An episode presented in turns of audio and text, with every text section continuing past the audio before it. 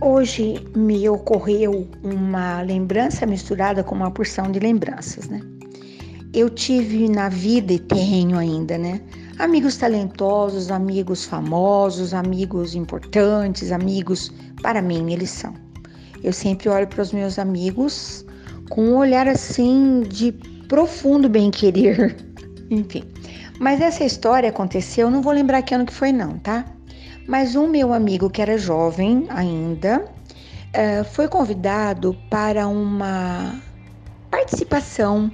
Ele tocava um instrumento diferente, não vou lembrar o que, que era, não, mas era um instrumento diferente. E alguém, naquele tempo, não havia um, esse mundo virtual, né? As pessoas faziam indicações porque haviam assistido alguma coisa tal. E esse menino, que era menino mesmo, uh, tocava esse instrumento maluco aí, e ele foi convidado para uma participação num jingle, uh, músicas de propaganda, né? Ah, depois ele fez muitos, inclusive ele chegou a compor jingles depois de adulto. E na época, eu não vou lembrar nem que, que emissora que era, mas era um jingle de final de ano para uma emissora que na época elas eram concorrentes, né?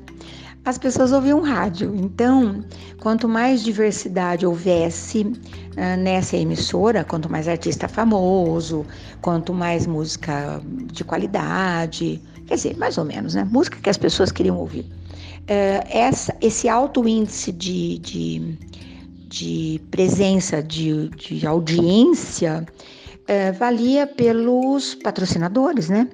Um, eles faziam aqueles concursos, aquelas pesquisa de rádio, que agora a gente sabe, né? Era para saber quantas pessoas estavam ouvindo aquela emissora naquele dado momento. Quanto mais pessoas, funciona até hoje, né? Hoje outros recursos. Mas quanto mais pessoas estiverem, estivessem ouvindo o rádio naquele momento, maiores eram os valores dos patrocínios. Então, tal hora valia tanto, tal hora valia tanto, né? Continua sendo assim. E essa emissora queria gravar um jingle uh, bonito e, e contratou alguém na época para fazer o tal do jingle, que era com letra, lógico, né? E queria que tivesse assim um arranjo musical maravilhoso. E esse meu amigo foi e é, gravou o jingle lá em São Paulo. Eu lembro que alguém veio buscá-lo, porque São Paulo é aquela coisa, né?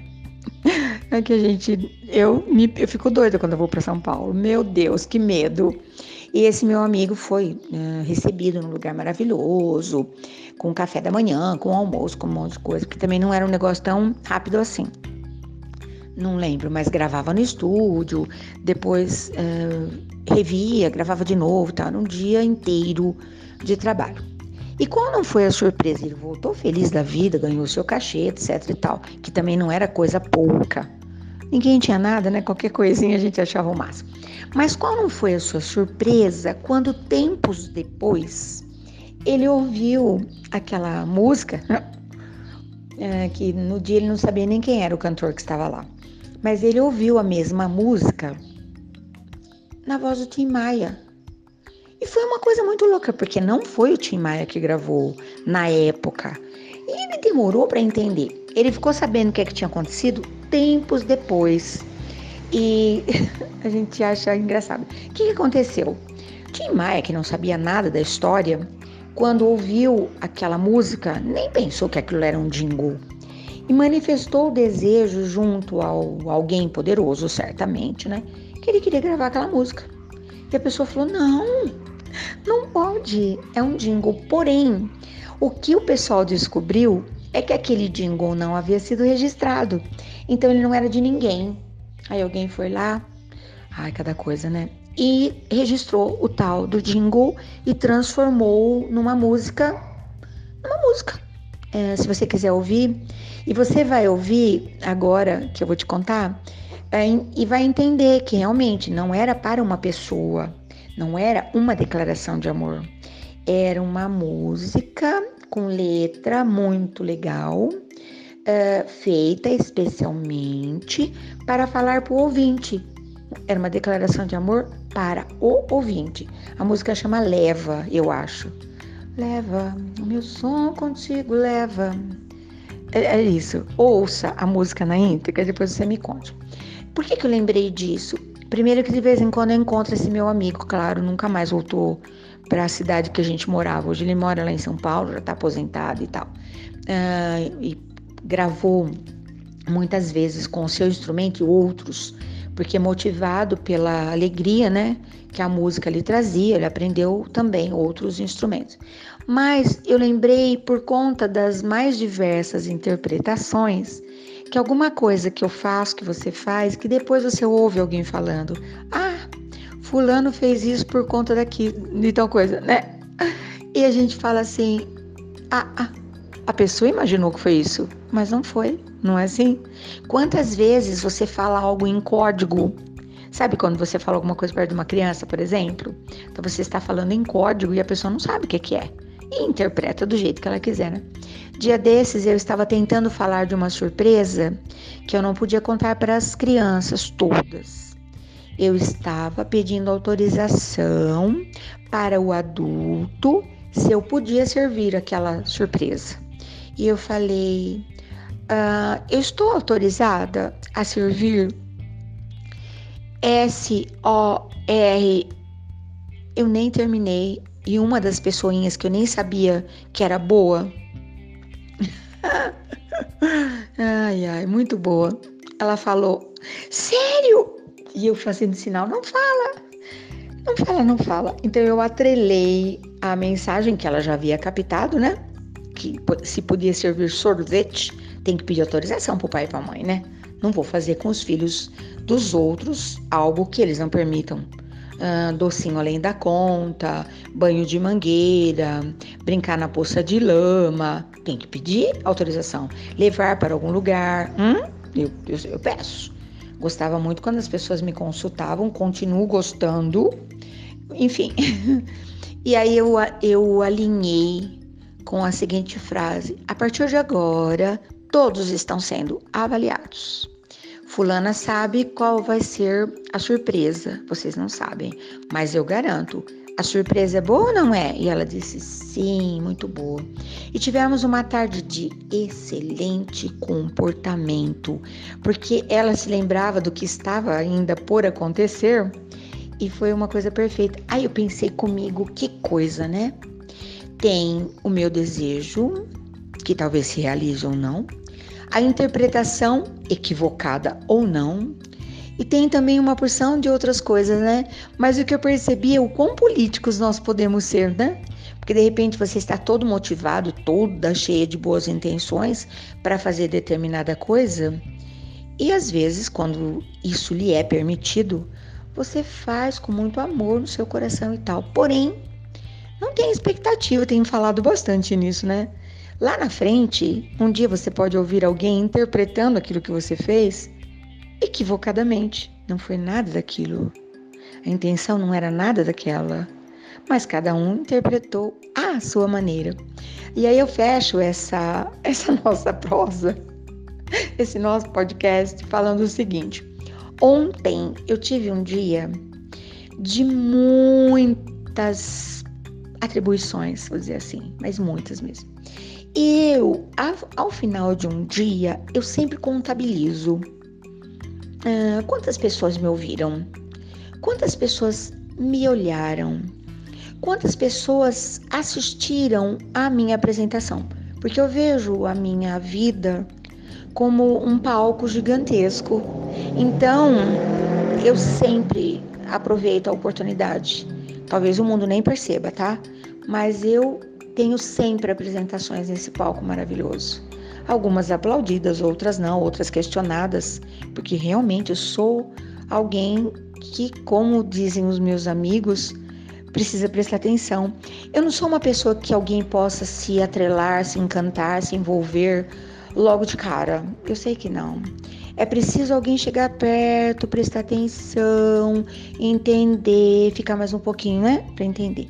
E o dia de ontem, é, quando eu estava na minha contabilidade, quando eu fechei os números, era muito olhar, era muito ouvido. Minha, as minhas apresentações foram incrivelmente fantásticas. E aconteceram coisas no meu dia de ontem que nem eu acreditava que fossem possíveis. De verdade. E eu fiquei pensando, hum, e me lembrei de um, eu não sei se ele é filósofo, pensador, sei lá o que. Eu li na minha meninice, difícil. Sêneca, pois é. Ele dizia assim: ah, e é um pensamento que eu abraço muito, tá? Vou confessar aqui. Ele dizia: com relativos são os dias e noites que alguém vive. Porque de fato, ao contabilizar-se o espaço que a pessoa ocupou durante a sua vida terrena, as possibilidades, as oportunidades e o tempo mesmo, o que de fato a pessoa pode considerar como vida, como algo aproveitado. Por exemplo, é, uma comparação tosca, que quem sou eu para fazer uma adaptação num texto de Sêneca, pelo amor de Deus, né? Mas é admirável, é admirável. Acho que vou até buscar alguma coisa para reler, né? Era muito menina para tentar interpretar. Nem sei nada sobre ele, procurarei saber. Enfim, num dia de 24 horas, por exemplo, suponhamos que hoje alguém tenha acordado ao meio-dia. Já não já não vai ter um dia de 24 horas para viver. E que nesse restante de tempo que lhe sobrou, ela de fato estava mergulhada, imersa, desejosa de fazer alguma coisa especial, não é? Então, o meu dia de ontem, ele teve o peso na minha contabilidade de ah, uma vida inteira, porque nem eu acreditaria. Como é que eu vou falar? Poder viver o que eu vivi ontem. Nem eu acreditaria que tantas pessoas estariam prestando atenção em mim por um negócio completamente surpreendente. Alguém me fez uma proposta, eu topei e foi fantástico. Foi a primeira vez que eu fiz um negócio daquele modelo, daquela, daquele jeito, pintado daquela cor. Você tá me entendendo? Então, acrescentando os dias de total participação, nos dias que eu estou aproveitando, degustando cada segundo, eu vou compensar os dias que eu joguei fora. Joguei muito tempo fora, de vez em quando, né? Quando a gente fica com raiva, quando a gente não perdoa, quando a gente enrosca. Sabe disco enroscado? Que bobagem. Mas de repente a gente levanta e fala: não quero nem olhar para isso que já passou. Não é? Ai, que coisa maravilhosa. Eu desejo que você tenha um bom dia, uma boa tarde, uma boa noite e que seu dia hoje seja totalmente, positivamente bem aproveitado, entendeu? para fazer valer também. Eu te garanto, vai te dar um contentamento que ninguém vai ter condições de interpretar, só seu coração, entendeu? Eu ando falando umas coisas tão cabulosas, tão loucas, não é? Porque eu tenho tentado muito aproveitar, né, o tempo. Lembrei que um dia um alguém perguntou para um sábio: "Quantos anos o senhor tem?" Ele disse: "Não sei." Aí a pessoa pensou assim: nosso cara está desmemoriado. Como assim? Porque na verdade o tempo que já passou da minha vida eu já não possuo mais. E o tempo que ainda me resta, que bom, eu ainda não sei, não é? Quanto tempo você tem? Você sabe? Eu não sei. Então eu aproveito para falar: viva intensamente, sorria, dance, faça o que te cabe, entendeu? É isso. Até amanhã, em qualquer horário, tempo e lugar. Quero muito voltar, se eu tiver ainda a possibilidade desse tempo.